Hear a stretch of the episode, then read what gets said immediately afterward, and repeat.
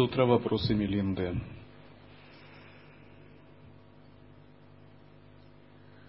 Это первое качество, государь, что следует взять у миродержца. Далее, государь, в подвластных миродержцу пределах не бывает грабителей. Вот точно так же, государь, и занимающемуся йога-йогу не следует допускать возникновения страстно похотных, враждебных и вредительских помыслов, это второе качество, государь, что следует взять у миродержца. Помыслы здесь уподобляются грабителям. И как король в своем королевстве или царь в своем королевстве ловит грабителей, преступников, мафиозные кланы – так и йог в своем уме не допускает мыслей грабителей, поскольку эти мысли являются продолжением его прошлой накопленной кармы. Неопытный йог не знает часто, как ему справляться с такими грабителями. Потому что они иногда действуют так тонко, что он их замечает гораздо позднее, когда он, они уже принесли ему вред – то есть хорошо его ограбили.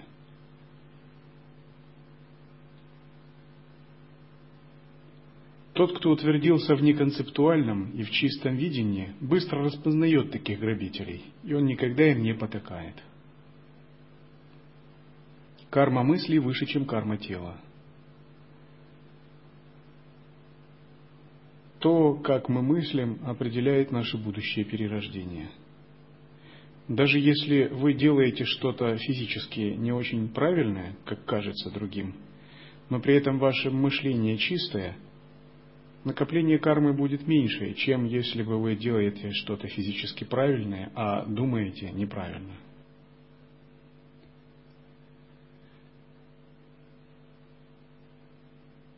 Высший способ пресекать действия таких грабителей – это просто пребывать в источнике, даже не рефлексируя и не сильно страдая из-за того, что они хотят как-то проявляться. Пребывание в источнике именует самоосвобождение. Пратья мокша означает, что освобождение концептуального двойственного мышления происходит само собой, естественно, в силу того, что происходит распознавание сущностного пространства ума. И не только распознавание его, это самое начало. Происходит утверждение и самоотдача сущностному пространству. Преданность ему, доверие, любовь, благоговение и полное предание себе ему. Тогда такие воры-грабители не могут достать йога они не имеют никакой власти над ним.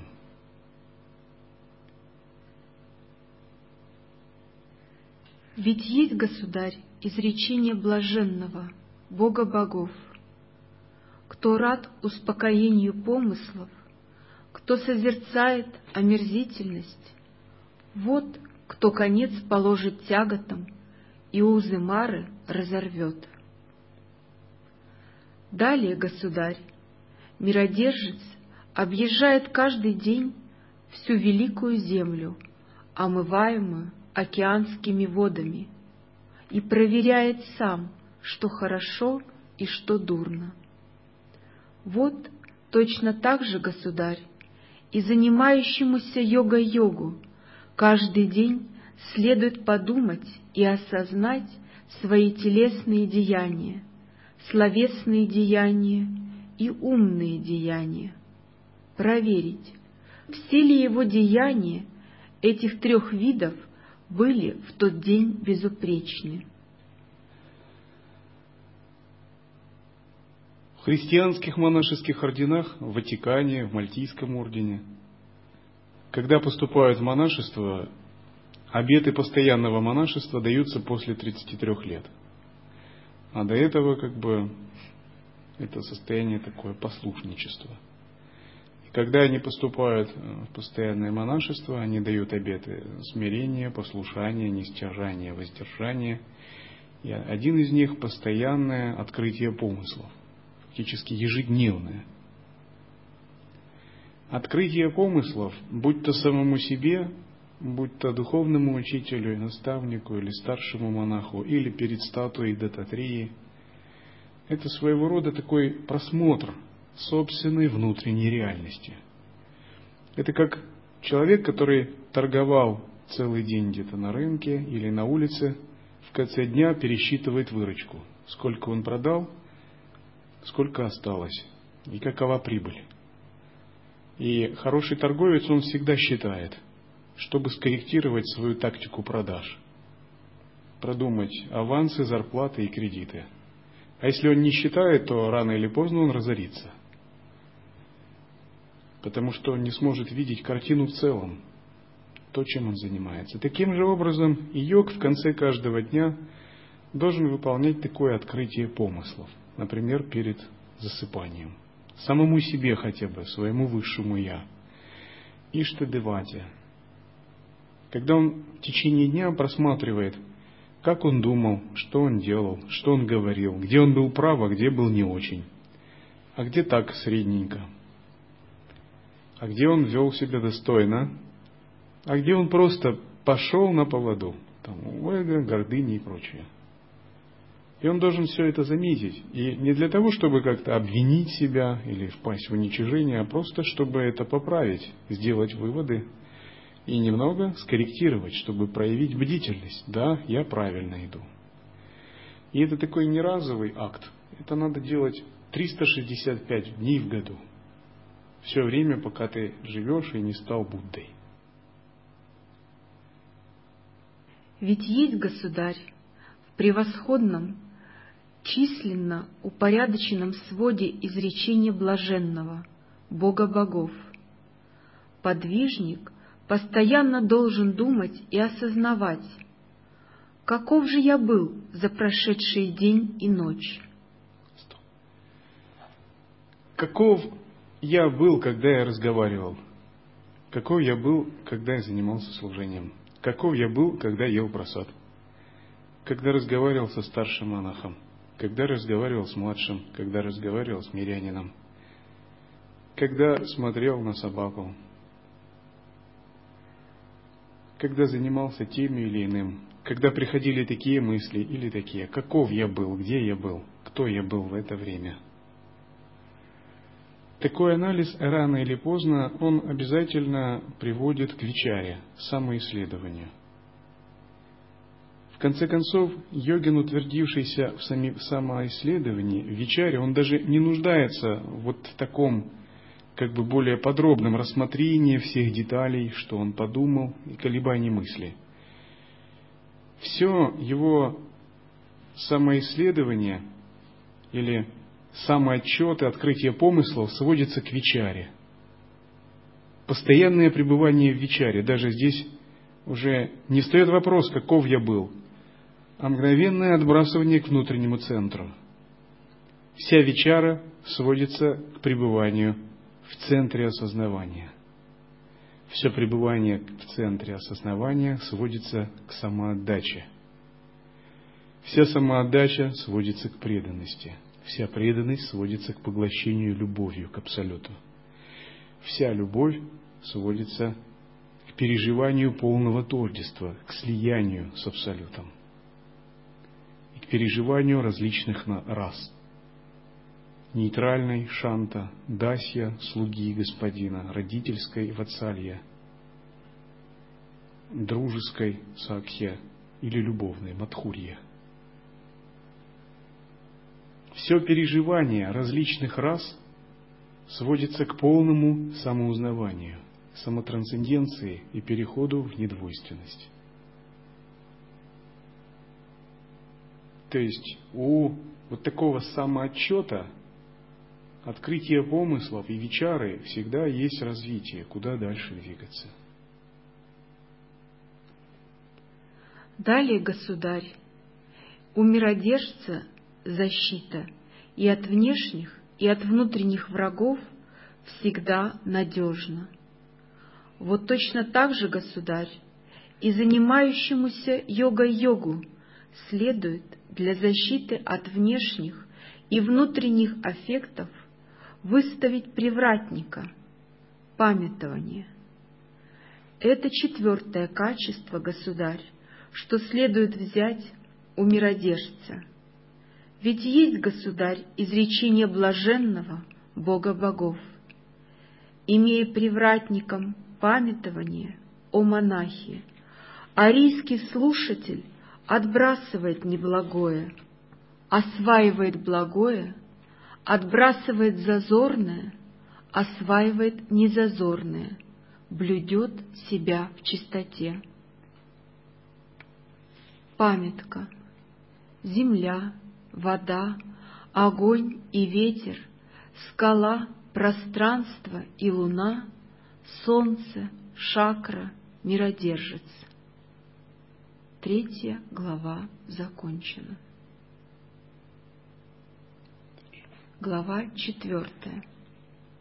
Почтенный Нагасена, ты сказал, что следует взять одно качество термита. Каково это качество? Известно, государь, что термит сначала возводит крышу, чтобы себя прикрыть, а потом уже идет искать пищу. Вот точно так же, государь, и занимающемуся йогой-йогу следует сначала возвести крышу нравственной сдержанности, закрыть ею свой ум, а затем уже идти за подаянием. Ибо если занимающемуся йогой-йогу йога-йог возвел над собой крышу нравственной сдержанности, то он избавлен от всякой опасности. Это то качество, государь, что следует взять у термита. Нравственная сдержанность означает, что ваши чувства, эмоции под контролем. И они не просто под контролем, они очищены и сублимированы. Это означает, что у вас доминируют в подавляющем большинстве чистые мысли, правильные эмоции, благоприятные чувства. Например, чувство уважения, почитания, любви, сострадания, радости, восторга, дружелюбия, равностности, безмятежности – желание помогать другим, участие, внимательности, отзывчивости, сочувствия, преданности, заботы о других. Нравственная дисциплина означает, что гнев, алчность, ревность, гордыня, привязанность, внутреннее пожелание зла, внутреннее роптание недовольства, зависть усмирены.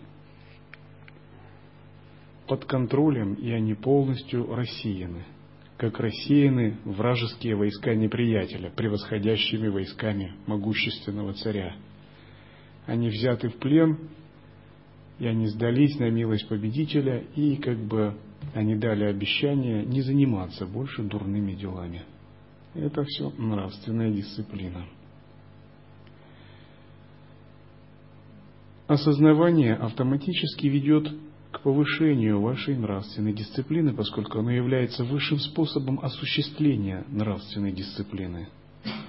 Но пока осознавание не утвердилось и не укрепилось, на нее следует обращать внимание таким обычным способом. Соблюдая нравственную дисциплину на внешнем уровне, прибегая к внешним способам контроля мыслей и эмоций. Это делать абсолютно необходимо. Потому что в высшее измерение никакая нечистота не может проникнуть. Никакой гнев, никакая алчность и отождествление с ними не может проникнуть в высшее измерение богов, не говоря уже в абсолютное измерение.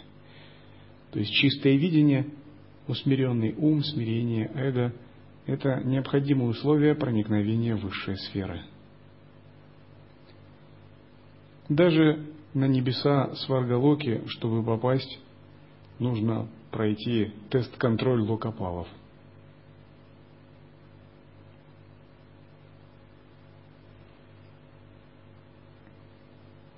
Это подобно вот чему. Если есть человек, этот человек во время еды сморкается, ест руками из тарелки, громко при этом издает звуки, плюется, ходит неопрятный, у него ногти, волосы спутанные, он грубо говорит, его речь наполовину жаргонная, наполовину ругань. И такой человек имеет также нечистые, грубые мысли такие. И когда он захочет попасть в общество приличных людей, на прием какому-нибудь послу,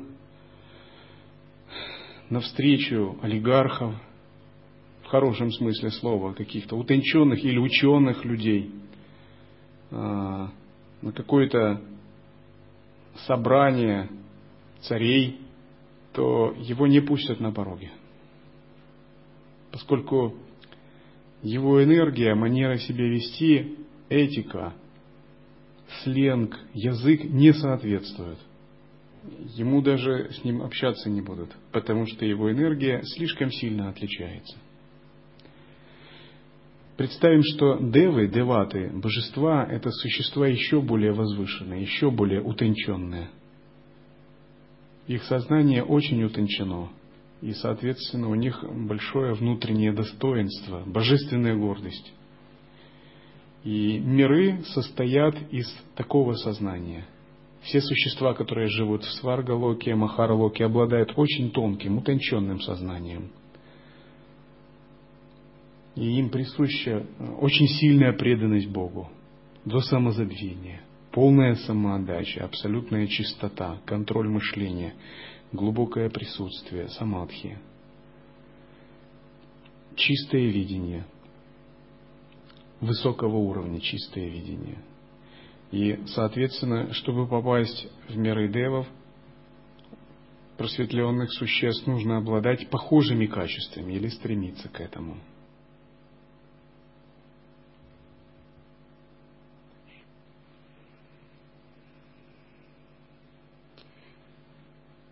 Ведь есть, государь, изречение Тхеры Упасены, сына бенгальцев.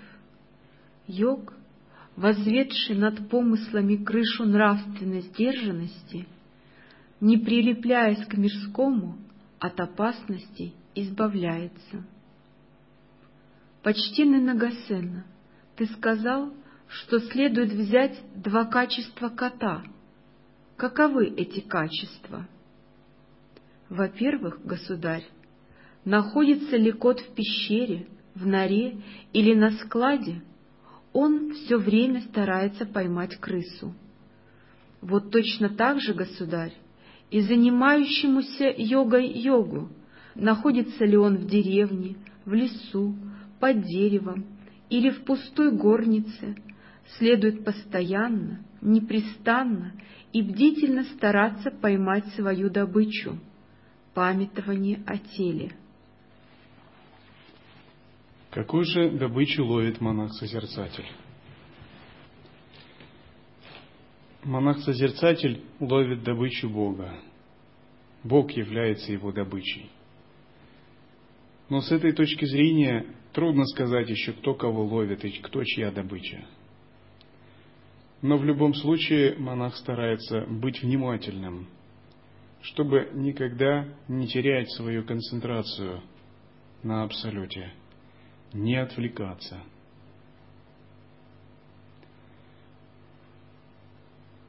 Смирение – это когда мы усмиряем ум, который имеет тенденцию отвлекаться и впадать в различные двойственные состояния. Усмиряем ум, эмоции, проявление эго. И такое смирение позволяет монаху быть ближе к Богу.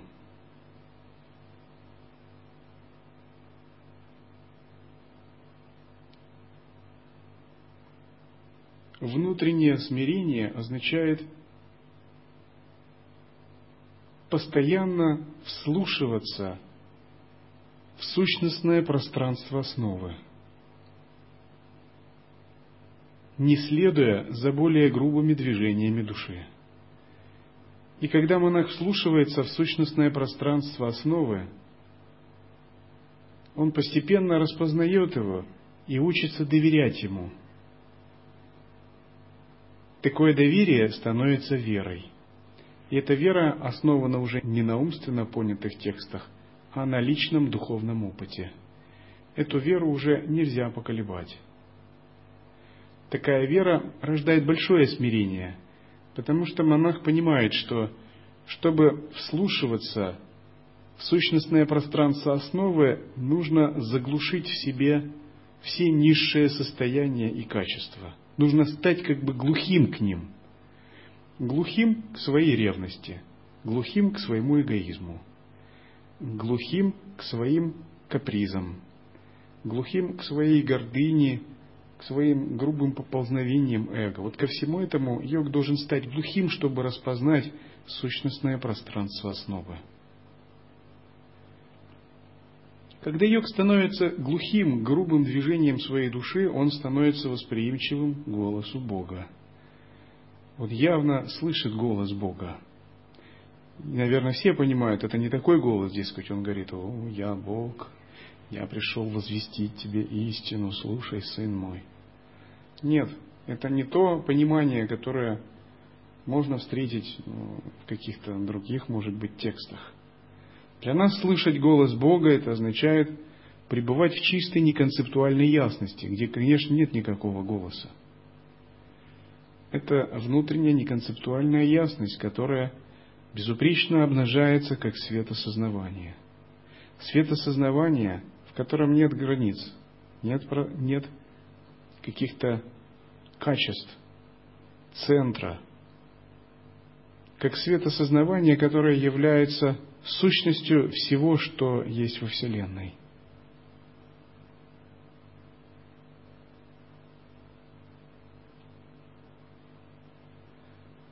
Любые попытки антропоморфно описать Бога, придать Ему концептуальные рамки, наделить Его именем и формой, рано или поздно они обречены на неудачу. Потому что концептуальные рамки, антропоморфность, имя и форма – все это производные более низких планов. Созерцая, мы стремимся проникнуть в бесформенное, в безымянное, в неконцептуальное. И сделать это законной частью своей души, обосноваться в этом. Тот, кто обосновывается в безымянном, становится свободным от всех наименований. Кто обосновывается в бесформенном, никакие формы больше не властны над ним, ни грубое, ни астральное. Кто обосновывается в неконцептуальном, тот растворяет всю связанность концепциями. Истинная свобода находится в этом. Найти свободу в этом не означает занять отрицательную позицию по отношению к концепциям, именам или формам. Занять такую позицию означало бы впасть в тенденцию крайности нигилизма – Скорее это означает, что на фоне переживаний любых наименований, концепций и форм безупречно распознавать сущностное пространство основы, которое вне имен формы концепций. Такое безупречное осознавание означает, что теперь формы, имена, концепциями перестают быть тем, чем они являлись раньше. Они перестают обуславливать, приносить страдания и становятся частью мандалы, естественной игрой энергии осознавания.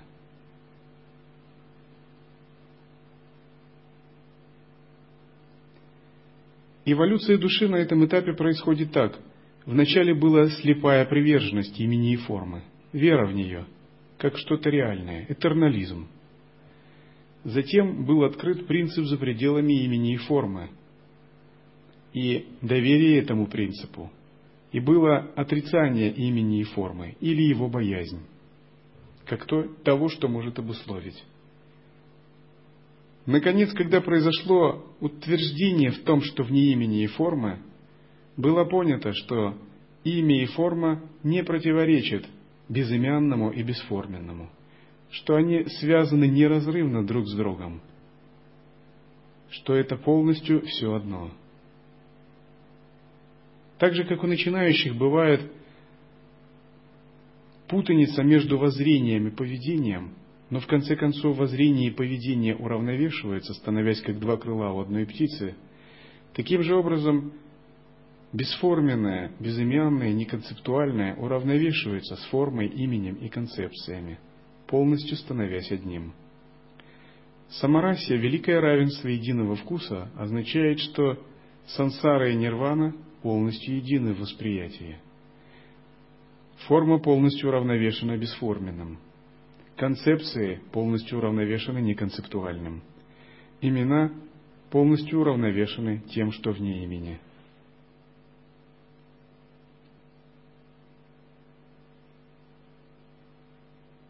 Когда мы пребываем на телесной концепции существования, имена и формы вводят нас в заблуждение.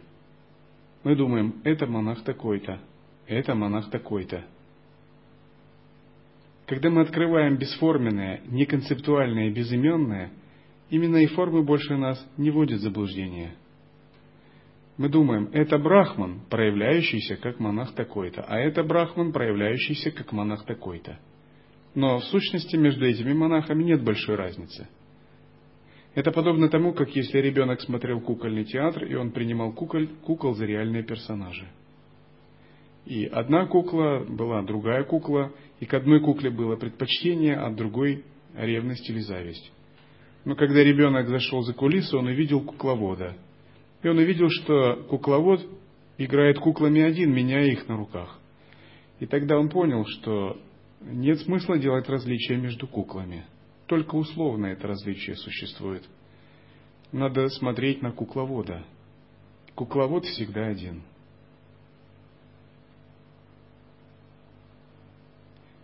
Великий игрок, который одухотворяет и оживляет все тела, он всегда один. Джняни никогда не заблуждается. А Джняни не видит этого великого игрока, он им обманут. Он видит имена, формы, кожу, кости, плоть, наименования, концепции. Они создают в его уме самые разнообразные фантазии. К одним он привязывается, а другими ненавидит.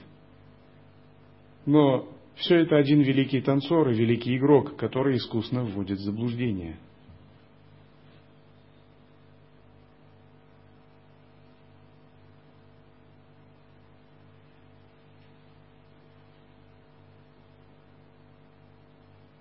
ಓ